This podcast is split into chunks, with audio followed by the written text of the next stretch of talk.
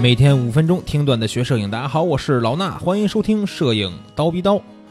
那最近呢，我看了一本书，这本书我觉得还挺有意思啊，叫做《平面国》啊。这个《平面国》呢，是一八八四年英国作家写的一本书，一百多年前，他写的是什么呢？写的是关于啊这个维度之间的关系。我觉得。在现在的当下，可能都很少有人会去考虑这么有深度的一个内容。但是在一百多年前，这个英国作家写了这本书。我不讲里边的内容，但简单来说，他的这个平面国里边的一些人物啊、元素啊，都是由点、线、面构成的啊。一个点可能是一个人，一个线条是一个人，一个面是一个人。那其实，在画面的构图当中，也是这几个最基本的元素：点、线、面嘛。点连成了线，线又组成了面。面最终构成了世界，那线就成了连接两边的一个重要元素，而我们所生活的这个世界里边又是充满了线条的，像是海天的分界，像是建筑的轮廓，那像是延伸的道路，也可能是冲天的大树，线条于是就成了引导构图中的一个重要元素。虽然呢，对于构图这件事儿，很多人都抱有怀疑或者是抵触的态度。就像是一个摄影师叫爱德华·韦斯顿，他就曾经说过啊，说在拍照之前，先去参考构图规则，就有点像在散步之前先去咨询引力定律。同样，也有很多人质疑所谓的构图就像是马后炮，一张照片上面随便画两道就是就是这个算是解读构图了。但是呢，我想说的是，构图是规则而不是法则，并没有明确的规定要求照片应该怎么怎么拍。不管我们怎么样去处理我们的画面，只要我们的画面够吸引人，那就说明照片本身一定会有一种规则在引导着画面，不是说画几条线就是引这这个解读构图，而是因为有了这些规则，所以才能够画线去表达。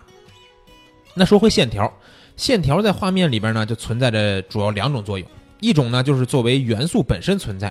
像是画面里边这种笔直的大树啊，或者是画面之中这种道路的两旁。那另一种呢，就是作为引导形式而存在，就像是建筑物的一些轮廓。图片是二维，是平面的，但是呢，它所表达的意境却不会是扁平的。拍摄者可以有不同的方式，或者说无数种方式，用画面去组织，啊，来说故事，表达自己的想法，用引导规则带领观看者的视线和思维在画面里边去转换。要知道，所有的构图技巧都是用来帮我们让照片说故事的。当我们面对画面中的线条的时候，有没有什么方法可以利用这些线条来增强画面的叙事？通常呢，我们要将拍摄某个场景的时候，我们应该在它周围寻找一些角度和线条，以及其他能够支撑这个场景的元素，然后让每一个线条都能传达不同的感受或者是效果。就算是。对角线构图啊，也是非常有用的。对角线构图适合拍什么呢？拍摄这种运动感比较强烈的场景，这是它的运用之一。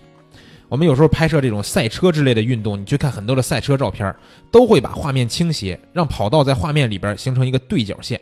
这样呢，画面看起来动感十足。而水平线呢，也会带来一种不同的感受，就是像宁静啊，或者是平和呀这种感觉，就像是海天相交的那种海平线。对吧？还有垂直线，这种线条呢，一般和力量或者强度有关，就好像摩天大楼的这种轮廓，或者是森林里边刚才我们说过的这种参天大树，对吧？又或者是飞流直下的瀑布，这些呢都会带给我们一种力量和壮丽的感觉。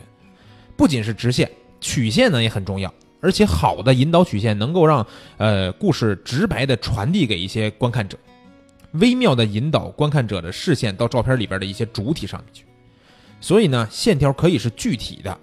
实实在在出现在画面里边的，同样也可以是隐身的含在画面当中的，作为暗示出现。甚至在拍摄人像的时候，我们可以使用线条去做背景，这样呢会让背景看起来简单的同时，又更加饱满而且有吸引力。但是啊，说到底，构图不是法则，而且呢是一种主观的感觉。每一个拍摄者，每一个摄影师都应该去培养自己对于画面的这种感觉。当你下意识的去取景，按下快门，拍出来的照片看起来已经很舒服的时候，那么你的照片一定就是一个好的构图，啊，一定会有一个规则在引导着画面里边的一些内容去讲故事。这不一定是你主动去想过在做的，很可能是你意识中、潜意识中一种最好的形式。好了，我们今天的节目内容就是这些，明儿早上七点不见不散。